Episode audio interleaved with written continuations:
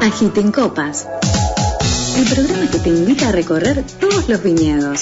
Todos los sábados a las 3 de la tarde. Degustaremos entrevistas y escucharemos buena música por FM 105.1.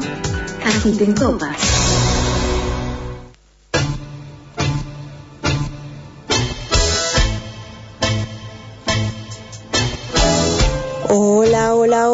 Agitadores de copas.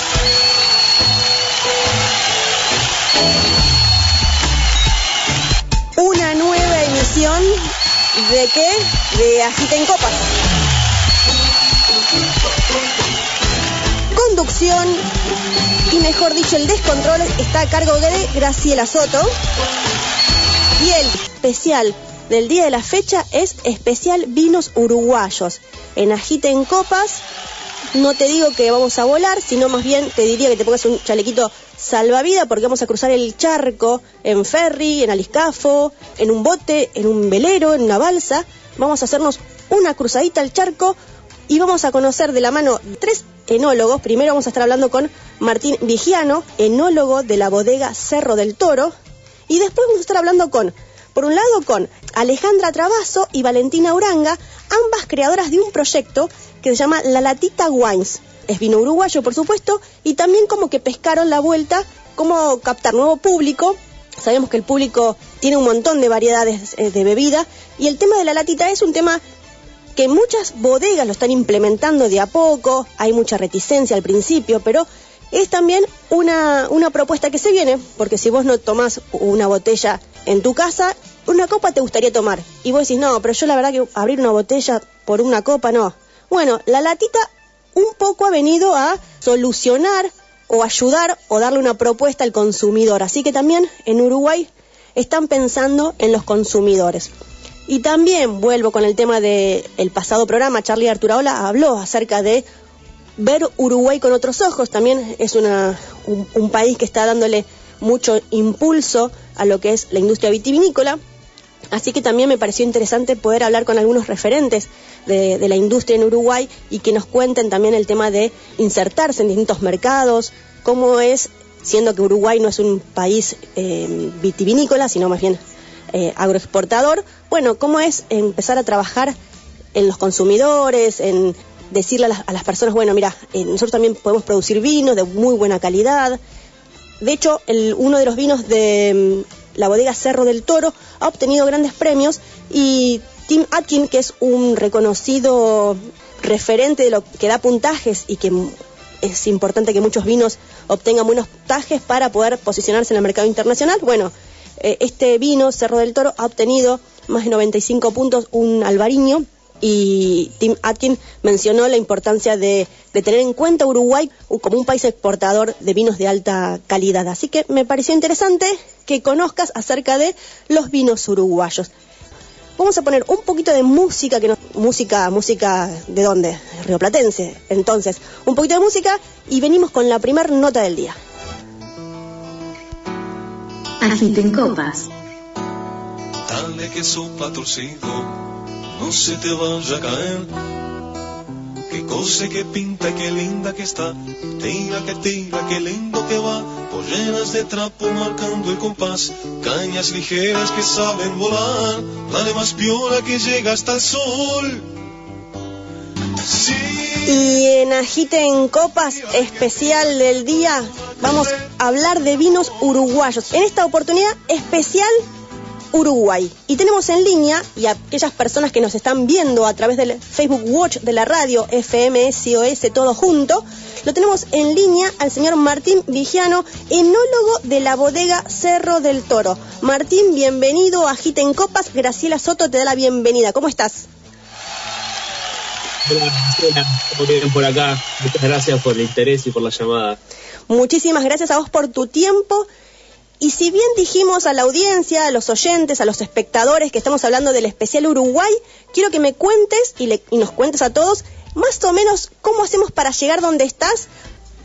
Mirá, sí, estamos en Uruguay. Eh, la viticultura en Uruguay se desarrolla en, principalmente en el sur, si bien hay viñedos muy importantes en la zona norte, más a la altura de, de Concordia, digamos, para ubicar a los argentinos toda la viticultura fundamental en Uruguay en cantidad y en importancia está en, la costa del sur, que va desde Colonia, desde Carmelo, que está frente a las costas con, Argentina, hasta la otra punta del Uruguay costero, que es Rocha, ¿no? ya con, frontera con Brasil. A lo largo de toda esa costa está la mayoría y los, más importantes viñedos de Uruguay, la viticultura más tradicional y también la moderna y se concentra principalmente en los alrededores de la capital del Uruguay, o sea, de Montevideo, que está en el centro de, esa, de, ese subcostero, eh, del Montevideo rural y fundamentalmente en un departamento que está limítrofe a, a, Montevideo, que se llama Canelones, que ahí sí se da el 70% de la viticultura eh, de, Uruguay. Es como la Mendoza de, ustedes, bueno, Canelones es, nuestra Mendoza, eh, está muy cerca del puerto de Montevideo, o sea, más o menos entre 30 y 40 kilómetros de la costa, o sea que eso también nos marca la influencia de, nuestro tipo de vino, que son viñedos costeros, y vinos también que, se reflejan en, ese sentido.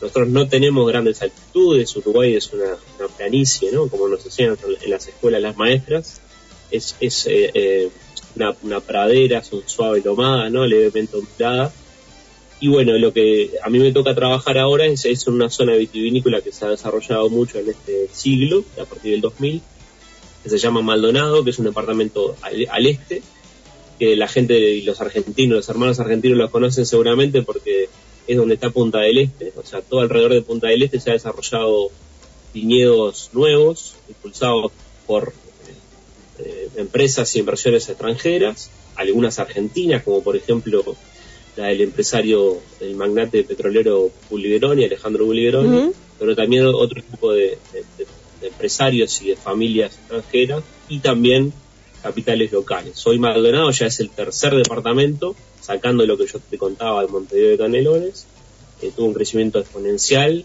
y bueno, a mí no me gusta hablar de modas en el vino porque en, esta industria no hay lugar para, para las cosas de, de, que rigen la moda, ¿no? De un día para el otro, de la ansiedad, de lo, inmediato, porque producir uva y hacer vino es algo de largo aliento.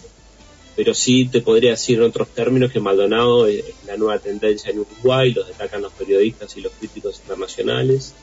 Realmente, bueno, es difícil hacerlo, este comentario desde adentro del productor de Maldonado, pero realmente hay, hay mucho futuro en, en, en Maldonado, la viticultura moderna del Uruguay y de gran calidad se está dando allí. Son zonas, en eh, Maldonado sí, más costeras aún, más sobre el Océano Atlántico. Estamos hablando de viñedos que van entre 15 y 2 kilómetros del mar. Eso le imprime una construcción muy, muy particular. No quiero decir que sean vinos mejores o peores, pero sí algo como busca hoy el consumidor en el mundo, que es algo único y irrepetible. También tenemos eh, una zona de cerros o de cerritos, digamos, cerros para nosotros porque son entre 250 y 350 metros sobre el nivel del mar, que bueno, para ustedes que son, que tienen cultura de montaña, sobre todo en Mendoza, eh, es muy poquito, pero nosotros ah, nos permite algunas elevaciones y distintos tipos de suelos, ¿no? Topografías y suelos pedregosos que no están en Canelones y sí están en Maldonado. Así que bueno, ese sería un resumen general de cómo estamos. Uruguay está en un gran momento un gran momento. No, no es por tirar agua para nuestro molino, pero lo dicen todos los expertos que visitan Uruguay y, también los consumidores que aprecian nuestros vinos. Tenemos muchas condiciones para seguir creciendo, estamos todavía en pañales, pero estamos en un gran momento. Qué grande, qué bueno todo esto lo que decir realmente se, se, nota y se sabe y es verdad, o sea, se están muchos críticos. De hecho, Charlie Arturaola la semana pasada dijo, atención con Uruguay, atención con Uruguay porque realmente va a dar, va a dar mucho que hablar, está dando que hablar. Recién mencionaba que Tim Atkin punteó muy bien los vinos de, de la bodega. Me refiero este camino, ¿no? Eh, vos lo, dijiste, desde el 2000 para acá es un gran trabajo porque sabemos que la vitivinicultura tiene sus tiempos, su paciencia. ¿Cómo es el tema de volver a conquistar a los consumidores, ¿no? Porque también volver a decirle a los consumidores, sobre todo los, la gente de a pie, ¿no? La digo, que, no solamente piensa en los vinos de alta gama, ¿cómo se los conquistas nuevamente? ¿Qué tiene para ofrecerle Uruguay a sus propios consumidores? Sí, mirá, se me ocurre, sí, bueno, eh, estuve escuchando la nota con Charlie, la verdad es, bueno, un uruguayo que ahora es un hombre del mundo, Charlie, pero bueno, es alguien que nos representa también en el mundo y totalmente de acuerdo con lo que él decía. Y ante tu pregunta, se me ocurren dos planos de, razonamiento. Primero, eh, yo creo que Uruguay tiene condiciones naturales eh, por el lugar donde estamos y la cultura que tenemos eh, de hacer muchos de los vinos que hoy el mundo está pidiendo. Como decíamos hoy hace un minuto, esto de las modas no cabe para el vino, pero sí es que el mundo se va moviendo y va, va perfilando sus, este, preferencias de consumo. Hace muchos años, 20, 15, 20 años, había una, una tendencia muy clara de que la calidad del vino estaba eh, asociada a vinos eh, muy suculentos, con mucha madera, eh, cuanto más alcohol, más color, mejor. Y hoy esto está de vuelta. Hoy la calidad está asociada a, la interpretación de lugares que son únicos e irrepetibles, que tienen condiciones de calidad.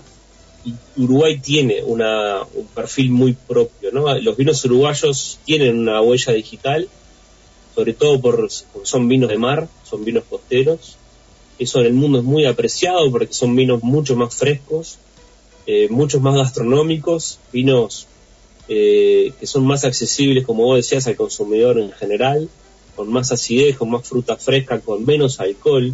Eso es otro punto muy importante que hoy se está buscando en el mundo. Eso por un lado. Y por el otro, nosotros tenemos, primero, una condición muy importante para hacer vinos blancos de alta gama, por esa condición costera. Hoy el, mundo está buscando eh, lugares con frescura. Eh, está claro el ejemplo de Mendoza, que siempre, en los últimos años se ha elevado la, búsqueda de terrenos más elevados para, buscar frescura. En Mendoza es, una viticultura de montaña, desértica, y entonces cuanto más alto, más fresco. Y en Uruguay, cuanto más cerca de la costa, más fresco. Y nosotros tenemos una condición bastante normal en el sur del Uruguay para hacer vinos frescos. Y después lo último, y no menos importante, que nosotros tenemos una variedad de uva adaptada a nuestro país, que nosotros la elegimos, pero ella también nos eligió a nosotros, que se llama Tanat, que es eh, desconocida para el mundo, si bien es una variedad francesa de todo el parque varietal riquísimo genético que tiene Francia, el fondo de los tiempos, y que se produce en una zona que se llama Madirán. Uruguay es el país donde hay más plantado Tanat en el mundo, y realmente es una variedad que no pasa desapercibida que tiene una condición muy, muy particular, vinos muy estructurados, con mucho carácter, tintos muy, muy recios en algún punto, pero con mucha profundidad y mucha capacidad de guarda. Y en los últimos años, ahí el aporte de los técnicos, estoy convencido que ha generado un cambio radical en los TANAT y en el vino uruguayo, porque el vino uruguayo, uno de cada cuatro botellas de vino es TANAT, más también. Eh, en, la, calidad de los vinos y sobre, todo en el perfil. Hace muchos años, por la cantidad de taninos y estructura que tiene el vino, esa potencia eh, del tanat, el consumir uruguayo que vos me, preguntabas eh, se había desencantado con el tanat y bueno, había adoptado los vinos chilenos y sobre todo el Malbec argentino que es mucho más amable de tomar, sobre todo los de, los de entrada de gama, ¿no? que tienen poquito de, de azúcar residual y son un poquito más golosos en Uruguay en los últimos años el Tanat tiene muchísimas caras nuevas eh, y se ha adaptado y hoy tenemos un Tanat para cada perfil de consumidor, así que eh, yo creo que estamos, ya te digo, en un gran momento. La verdad que eh, estamos en pañales, somos muy chiquitos y muy nuevos en el mundo del vino, pero si bien hacemos vino desde siempre, pero pero estamos en un gran momento, muy bien perfilado. Sí, con el, con el acceso a, a lo que es eh, las tecnologías y como vos bien dijiste, un montón de enólogos y enólogas que están haciendo su trabajo, todo muy meticuloso buscando ese corte, ¿no? Me los imagino realmente buscando para el consumidor, no por hacer, sino realmente pensando en un consumidor. Sí, sí yo lo veo claro, e, es, es así como decís, estamos, estamos siendo cada vez más precisos, ¿no? Antes era de lo general, de lo, de lo, del volumen, eh, si vos lo ves desde el punto de vista de la cantidad de hectáreas, o sea, la, hectárea es una unidad de medida que se mide la cantidad de superficie de los viñedos, ¿no? En todo el mundo. En Uruguay, si vos ves la película de los últimos 10 años, se están arrancando viñedos, se están plantando otros. La tendencia es que tengamos cada vez menos cantidad de viñedos, hoy tenemos unos 6.000 hectáreas, para que la gente se haga una idea, solo cualquier bodega de, de Chile, por ejemplo, Conchitoro, tiene esa o más cantidad de hectáreas Mira. de todo el Uruguay junto. O sea, somos, somos muy chiquitos, pero estamos perfilando, estamos afinando, como vos decías, estamos siendo cada vez más precisos, haciendo, dándonos cuenta que, como todos los productos en Uruguay, la, la producción en Uruguay, nosotros apostamos a la calidad, a lo, a lo específico, a lo único y a lo irrepetible. Entonces estamos desarrollando el TANAT, que es desde siempre nuestra cepa bandera, y después dando a conocer nuestros blancos atlánticos en el mundo. Y ahí hay una cosa que tiene algo de casuística, de suerte, como todo en esto, es la llegada de una variedad de origen gallego al Uruguay hace muy pocos años, que se llama albariño, que es de fama mundial y que se desarrolla muy bien en zonas costeras como la, la zona costera de Galicia, las Rías Baixas, y que en Uruguay llegó hace 20 años de la mano de un productor local que se llama Bousa, y que bueno, con esa experiencia un montón de otros productores hemos incursionado en, en albariño, y hoy el Uruguay también se está conociendo por albariño. Vos mencionabas a Atkin, que es un monstruo del mundo del vino, y él quedó realmente impactado eh, con los albariños de Uruguay, y bueno, tuvimos la suerte también de que el albariño Cerro del Toro, en la empresa donde yo trabajo, fue nombrado el mejor blanco del Uruguay, que es un albariño del Cerro del Toro. Así que eso nos da ánimo, eh, no nos encandila esas luces, digamos, si bien siempre están buenos los mismos, pero nos da una, uno, nos ubica en el mundo de donde, donde estamos parados y sobre todo hasta, hasta dónde podemos llegar, ¿no? El Uruguay tiene condiciones para, para no, no tenemos techo, digamos, Qué tenemos bueno. condiciones para seguir creciendo y depende de nosotros. Claro, sí, está bueno eso, lo que mencionás, no nos encandila, pero sí nos guía, sí nos guía el camino y está buenísimo eso, ese concepto. Puntualmente, contanos acerca de Cerro del Toro, la bodega Cerro del Toro. Sí, mirá, Cerro del Toro tiene varias condiciones que llaman la atención en Uruguay y bueno, la poquita que nos conocemos en el mundo. Somos muy, muy nuevos porque se empezó a plantar en 2016. Recién en el 18 empezamos con algunas pruebas de, de elaboraciones y continuamos en el 19 y a partir del 20 te diría que estamos empezando a, a producir cerca de lo que queremos. Es un viñedo extremo porque está enfrente al mar, o sea, desde la viña se ve el agua, se ve Mira. cómo rompe la ola en las costas de Piriápolis, que es un pueblo costero que está a 20 minutos de, de Punta del Este, o sea, vemos también Punta del Este de lejos, de la costa. Eh, y digo extremo porque no es normal que un viñedo esté tan, tan cerca del agua. Eh, y estamos sobre las laderas de un cerro que se llama justamente Cerro del Toro, eh, que es el final de una cadena montañosa para nosotros, que esos picos de 300 metros, que fueron muy, muy antiguos, una cadena muy, muy antigua de, de volcanes inactivos, que después de, bueno, de hace 530 millones de años, nosotros estamos en una placa, tectónica, digamos, eh, muy estable, o sea que acá no hay ni va a haber actividad, no hay hace muchísimos millones de años, eh, pero sí quedaron esos cerritos y nosotros nos aprovechamos de esa topografía y estamos en las laderas pedregosas, inclinadas, eh, plantados frente al mar. Entonces tenemos la, la, la brisa de la costa que nos permite refrescar y tener una condición mucho más fría. Y después la topografía eh, para expulsar el agua excesiva, porque en Uruguay llueve mucho más que en Mendoza, por Claro. ejemplo, eh, capaz que el doble o el triple eh, anualmente. Entonces, este, y bueno, es normal también para zonas costeras la lluvia. Y, y bueno, después eso nos da una condición de suelos, de variedad de suelos, sobre todo con mucho, mucha piedra, un suelos muy minerales. Entonces no, nos da eh, hacer vinos vinos de mar. Eh, hemos incorporado, bueno, desde luego que Tanat, no tengo que explicar por qué, porque ya lo dije. Después tenemos Albariño, que es la apuesta principal en blancos, y también es nuestra última bandera. Y después un montón de otras variedades que se asocian también con esa lógica costera, como por ejemplo Pinot Noir, Chardonnay, también un poco de Cabernet Franc, este, y Merlot sobre todo, que es una gran variedad tinta también para Uruguay.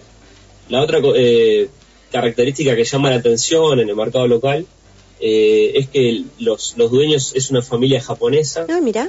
No es normal que una familia japonesa invierta en el mundo del vino, pero bueno, ellos tienen una historia larguísima de vínculos con Uruguay, hace muchos años. El terreno donde se plantó el viñedo del Cerro del Toro, ellos lo habían comprado hace 40 años, o sea que están afincados en, nuestra cultura hace muchísimos años. Y bueno, por suerte, hace 5 o 6 años decidieron este, emprender este proyecto y bueno, por suerte me, me, me toca estar ahí. Eh, eh, con, eso, con ese atractivo que tiene todo lo que uno construye, tiene la suerte de construir desde cero, ¿no? Sí. Estar en la discusión de cómo nos vamos a tomar hasta todo lo que te, ocurra, ¿no? Qué bueno, tenés, ahí está, qué bueno para ir, ir viendo Cerro del Toro. ¿Se comercializa en vinotecas, en supermercados? ¿Cómo se comercializa en Uruguay Cerro del Toro? Mirá, nosotros al principio, como la gente se imaginará, naturalmente eh, empezamos con muy pocas botellas, seguimos con muy pocas botellas y vamos a ir creciendo. Nosotros tenemos 28 hectáreas plantadas, lo cual para la dimensión de Uruguay es un viñedo mediano, o sea, va a ser una bodega mediana de mitad de tabla de producción de cantidad de botellas. Van a ser unas 250 mil botellas por año más o menos. Y bueno, naturalmente iniciamos por la gastronomía, porque eran muy poquitas botellas y porque uno siempre busca que el producto que, uno produce, lo, el, nuestro cliente, es el que lo vende, al consumidor final lo pueda defender y explicarlo. Eh, iniciamos también por la, por la, producción local, de Piriápolis, en Maldonado.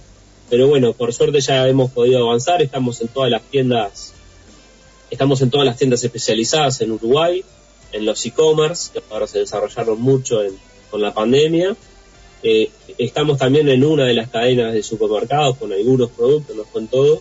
Eh, y bueno, poquito a poco nuestra idea también es exportar. El año pasado pudimos exportar a Japón y a, Inglaterra, pero a modo de prueba nada más, porque esto lo nos imaginamos, ojalá que así sea, solo el comienzo de algo que, nos lleve a, también a llevar nuestros productos al mundo. Pero bueno, eso también, la parte comercial refleja el momento en que estamos, ¿no? Tenemos un, estamos en crecimiento porque estamos empezando. Sí, bueno, en Argentina el 2020 fue uno de los años en donde la industria más creció. Seguramente tal vez se vio también un poco reflejado en Uruguay o tal vez se vea en este año. Sí, el año pasado creo que subió un 15% el consumo de vino uruguayo. Es, bastante lógico, ¿no? La gente se queda en la casa, puede disfrutar más del vino, cocinar, compartir con la familia, no tener que manejar, hacer tantos traslados. Este, la verdad que sí, al principio nos asustábamos porque creíamos que la gente iba a, bueno, iban a cerrar la, gastronomía y demás, íbamos a perder canales de venta. las bodegas de vinos de calidad, eh, como nosotros y muchos otros colegas que, apostamos a la gastronomía, vimos afectado nuestro canal de venta de gastronomía, pero de alguna forma se fue se fue virando, mutando hacia, hacia ese consumidor final, al e-commerce, a la venta directa y a, y a las tiendas que, está muy bueno. La verdad que lo que pasa en Argentina, y, vos lo, seguís día a día en el programa y los consumidores también, eso de, del cada vez mayor interés por los vinos de calidad, de, ser inquieto, de, no conformarse, acá en Uruguay eh, pasa, pasa también, o sea, el consumidor se está cada vez más entrenando cada vez más, hay consumidores más exigentes, hay lugar y hay terreno para nuevas cosas, eso también son los hermanos argentinos, nosotros estamos muy, muy alineados y lo vivimos de una forma muy, muy similar a ustedes. Martín, realmente muchísimas gracias por esta, esta nota. Eh, agiten copas, por supuesto, que queda a disposición de Cerro del Toro, por supuesto, y aparte de tu introducción siempre es bienvenida porque muchos oyentes como Susana Iglesias, Angie Rodríguez, Pablo Génova, realmente hay un montón de, de oyentes que si bien no vienen tal vez del mundo del vino, encontraron en este programa para mí, incluso yo, que tampoco soy muy ducha en el mundo del vino, una, un conocimiento de geografía, de historia, de, de terroa, como se dice, que sumamente enriquece el momento después de tomar el vino, ¿no? La copa. Todo lo que cuentan es maravilloso. Claro, porque una botella de vino encierra un montón de cosas, ¿no? Primero mucho trabajo de la gente que lo plantó, que lo cultivó, que lo cosechó, después la elaboración, eh, todo lo que hay en atrás de la industria, todo el insumo no vino, todo tiene un desarrollo, una elección, una inversión, después la cadena comercial hasta que llega el consumidor. Pero más allá de eso, la copa de vino lo que transmite es eh, el, el, producto y la transformación de algo que sale de la tierra y, que es y, que es único e irrepetible de un lugar en específico, ¿no? Exacto. Eh, la verdad que, como decía un colega, eh, el vino es como la esencia de la cultura del hombre, porque hay muchas horas de trabajo, de sol, de calor, de frío, de ilusiones, de pasión, de frustraciones. Y la verdad que lo único que pedimos es que el consumidor ojalá lo disfrute, pero que sea consciente de todo el trabajo que hay atrás, porque la verdad que, lleva mucho trabajo, que lleva, que tiene muchas frustraciones, pero también muchas alegrías y satisfacciones. Martín, así que me pone súper contenta porque mi corazón, mi mamá es de Cerro Largo, Uruguay, así que estoy más que feliz, eh, haciendo este programa y feliz de que Uruguay también esté no solamente Argentina no se habla solamente de Mendoza, has visto que hay muchas provincias que están dándole mucha impronta, así que feliz de que todo Uruguay también vaya en ese camino muchísimas gracias, saludo a la audiencia y a la orden de siempre. Muchísimas gracias, muchas gracias por tu tiempo y lo mejor para, para la bodega y para la industria. Vamos arriba. Vamos arriba, nos vemos. Abrazo. Teníamos en línea, y aquellas personas que lo están viendo a través del Facebook Watch de la radio, teníamos en línea al señor Martín Vigiano, enólogo de la bodega Cerro del Toro, bodega eh, que está muy bien posicionada en lo que es em, la industria uruguaya. Martín Vigiano pasó por Agiten Copas. Agiten Copas. Soy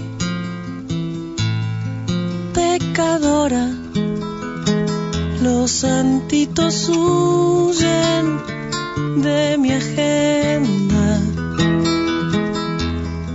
Soy mala, madre de todos los pecados.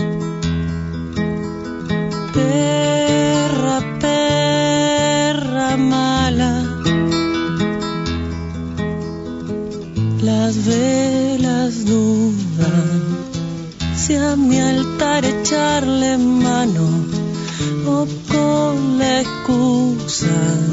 soplo dejarme en la oscuridad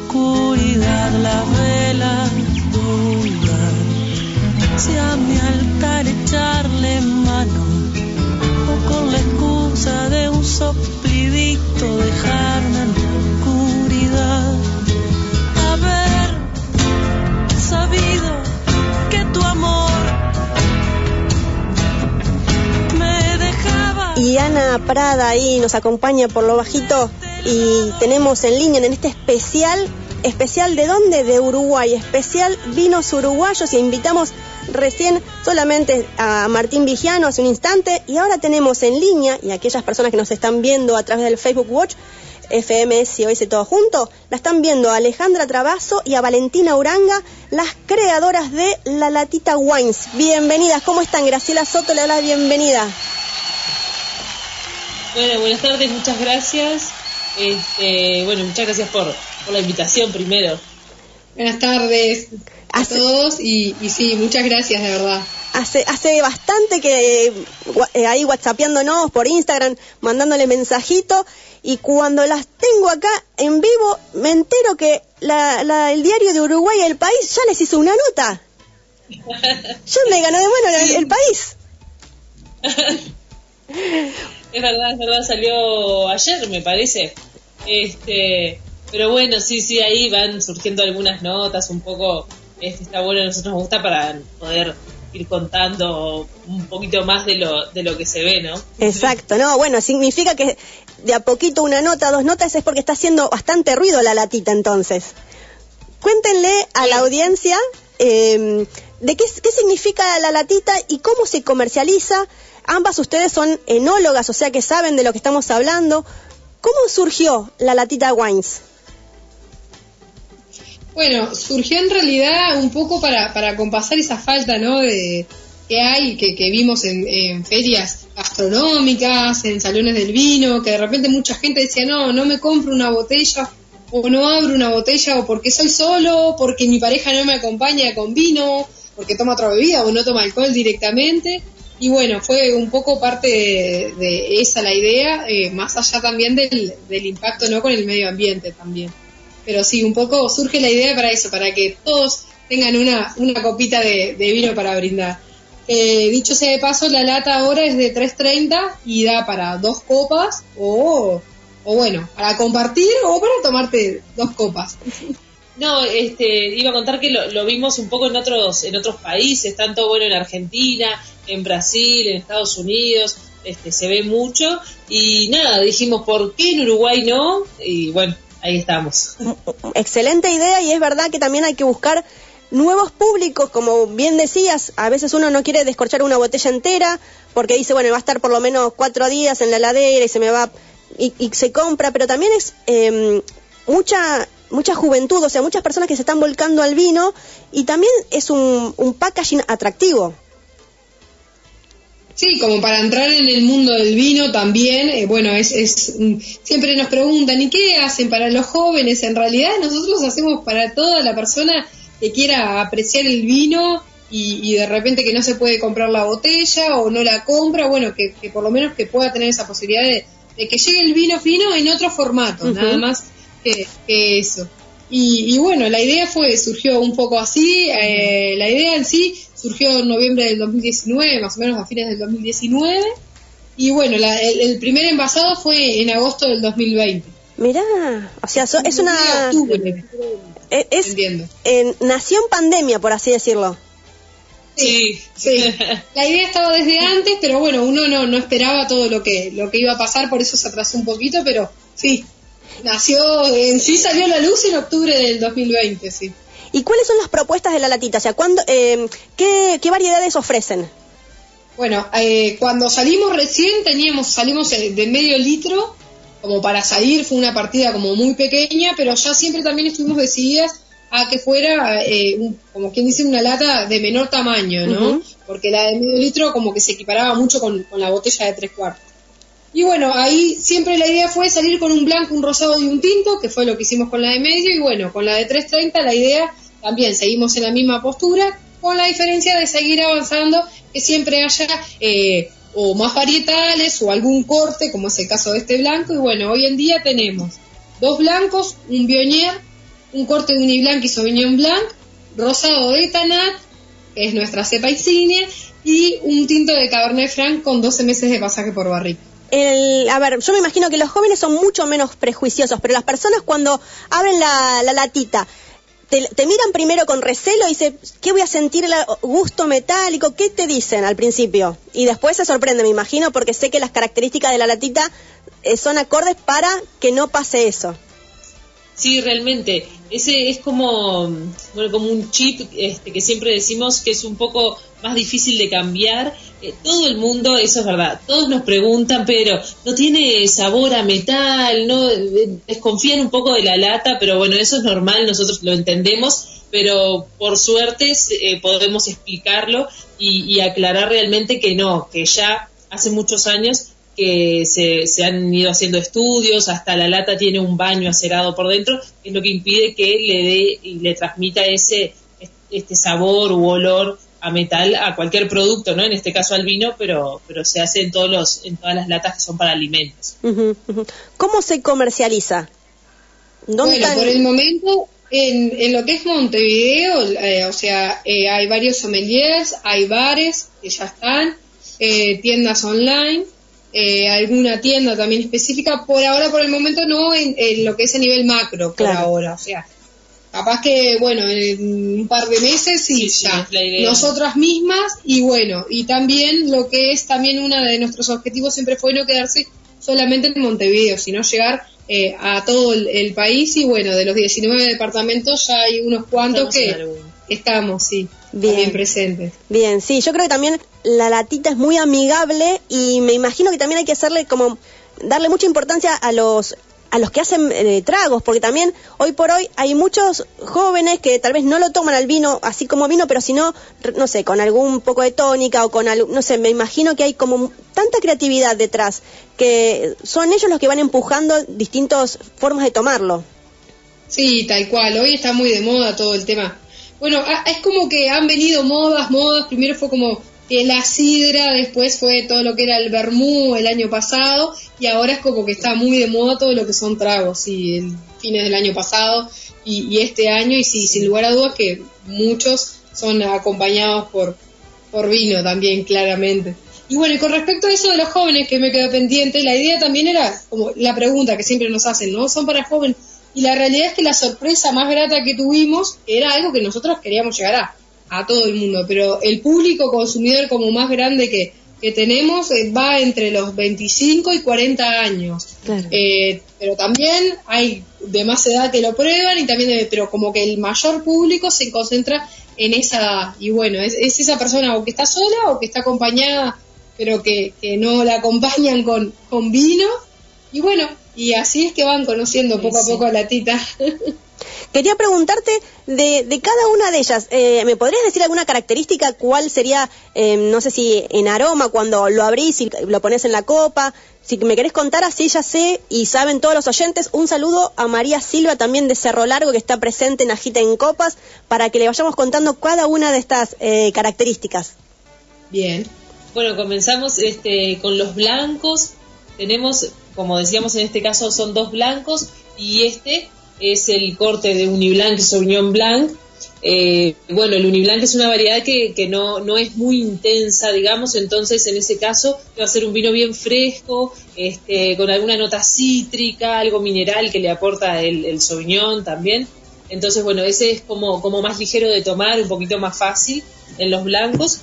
Después el Viognier, el Viognier sí ya tiene un poquito más de cuerpo, más, más volumen en boca, este, unos aromas eh, más notas a frutas blancas, entonces este, algunas flores por ahí también, pero sí se va a sentir como un poco más uncoso y va a llenar un poquito más la boca. Y después el rosado, bueno, es un rosado de Tanat. Los que, los que conocen el Tanat van a saber que no, no va a ser un rosado este, muy livianito, sino que va a tener su estructura. Pero en este caso también se buscó mucho el aporte y que esté la característica de la fruta, entonces es un rosado que, que está muy bueno, la verdad a mí me gusta mucho porque tiene esa estructura, pero no deja también de ser fresco este, y bueno, muy, muy agradable la verdad al paladar y que pueda acompañar diferentes este, comidas. Y después, acá tenemos el tinto, que es un Cabernet Franc, con 12 meses de pasaje por roble, eso también a veces este, es un poco... Esa. Ahí tenemos... Agitando copas. Agitando copas realmente. Este, bueno, a veces es un poquito raro decir que tiene, tiene pasaje por barrica o un vino en lata, pero, pero realmente en este caso tiene 12 meses de pasaje por barrica y los que lo prueben o los que ya han probado lo sienten porque se nota este, en, en el aroma y tanto en el sabor. No es algo que moleste, pero, pero sí tiene ese buen cuerpo y la característica del Cabernet Franc que nos gusta mucho también esta variedad. Así que bueno, este, por ahí van un poquito las características de, de estos vinos. Y te- recién te pregunté por el tema de cómo, cómo se comercializan, pero digo, eh, todavía no están en supermercados en Uruguay, porque realmente es, es ideal para tenerlos en, en las góndolas.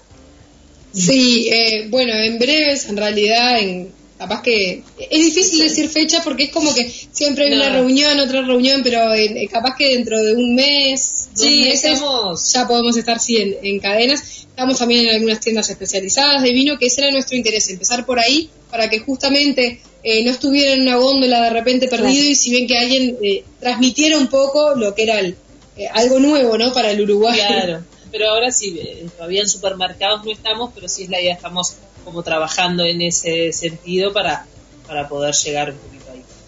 En una oportunidad que me contacté, me habían comentado que estaban justo por ir a una feria. ¿Cómo son las ferias? eh, ¿Cómo es la recepción ¿no? de- del consumidor? Porque es un, un consumidor que sabe a dónde va, digo, cuando va a una feria de vinos.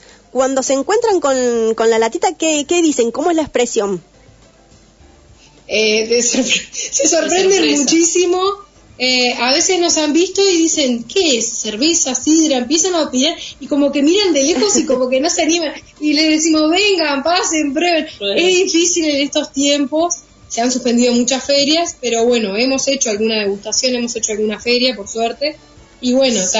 Es como que después de que los prueban ese chip, como que se les Claro. va claramente, pero yo siempre digo que se animen a, a probar, porque de verdad que ese chip de la lata es como que todos lo teníamos como muy inculcados desde chicos, que la lata, que, y que si está sí. bollada, y que si esto y si lo otro, y bueno, nosotros los cuidamos igual eh, impresionante. Sí, sí, sí, son si hay alguna bollada se descarta, Nuestros bebés. pero, pero la realidad es que sí, eh, cuando prueban es como que está, ahí dicen, ah, es vino, sí.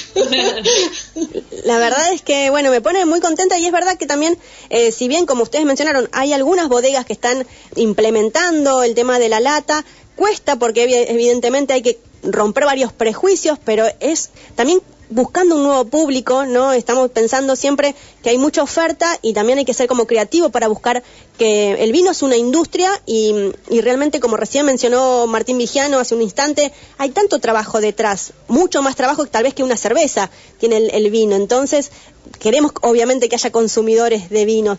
¿Las uvas son de Uruguay?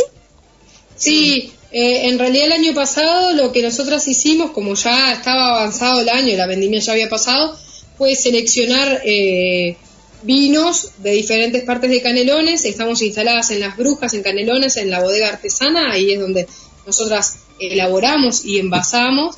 Y bueno, ahí lo que hicimos fue elaborar cortes eh, de diferentes vinos.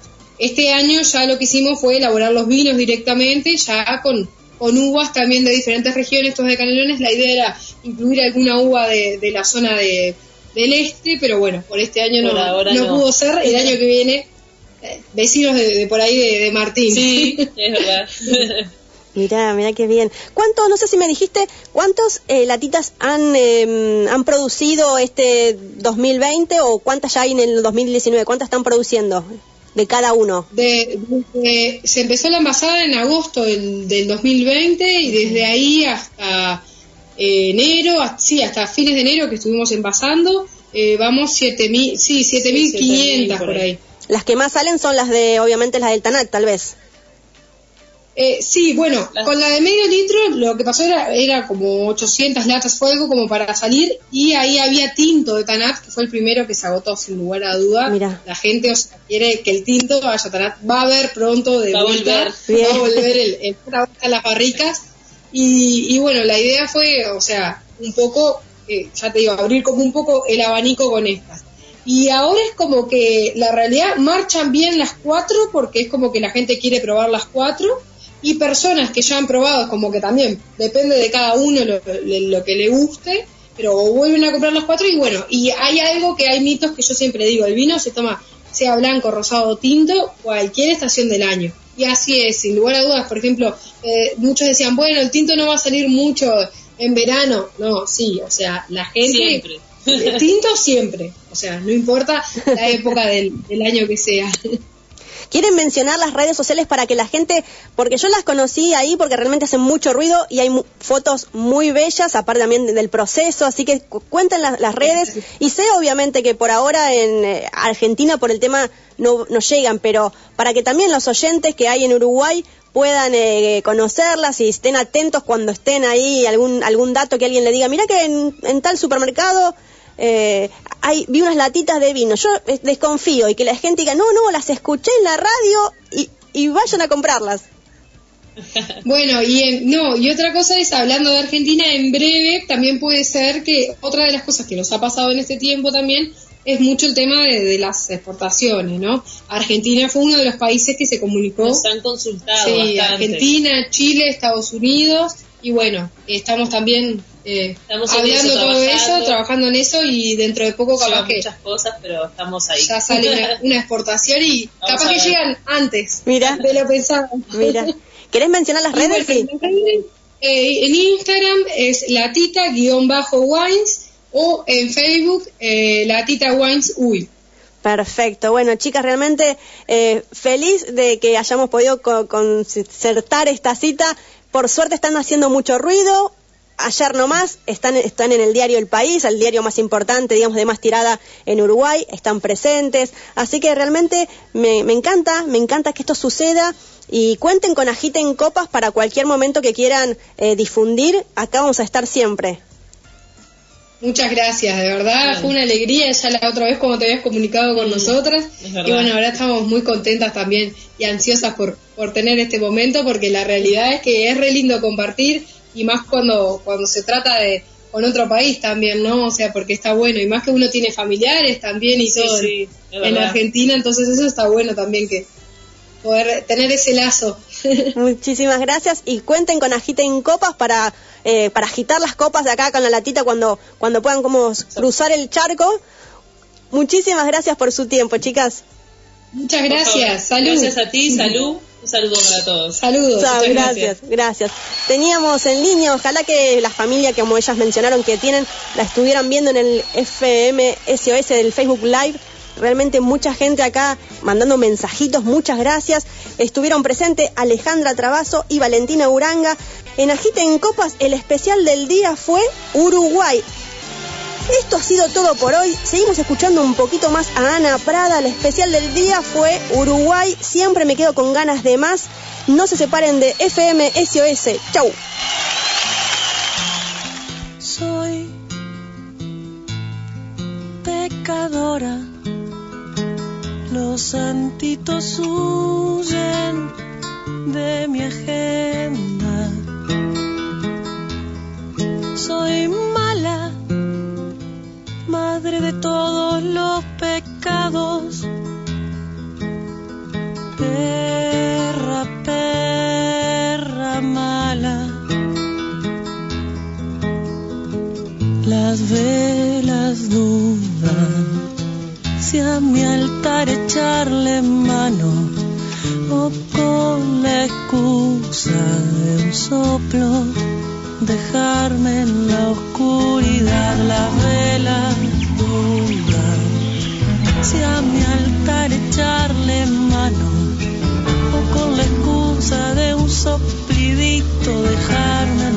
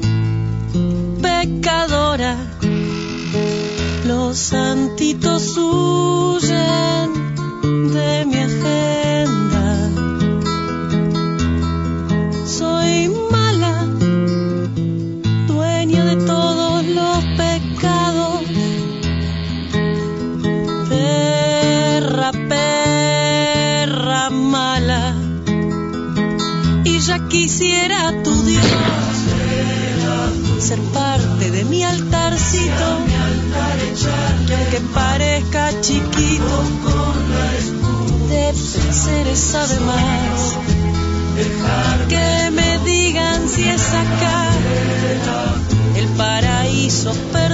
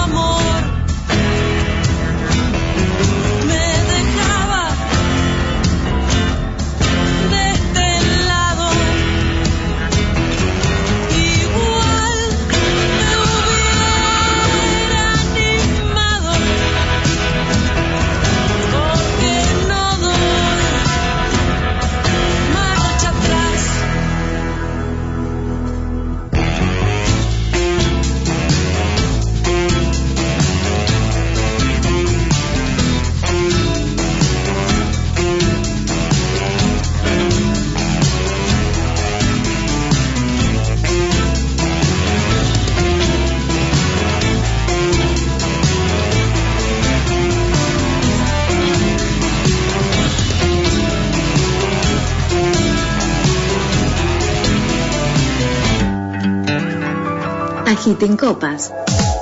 El programa que te invita a recorrer todos los viñedos. Todos los sábados a las 3 de la tarde. Degustaremos entrevistas y escucharemos buena música por FM 105.1.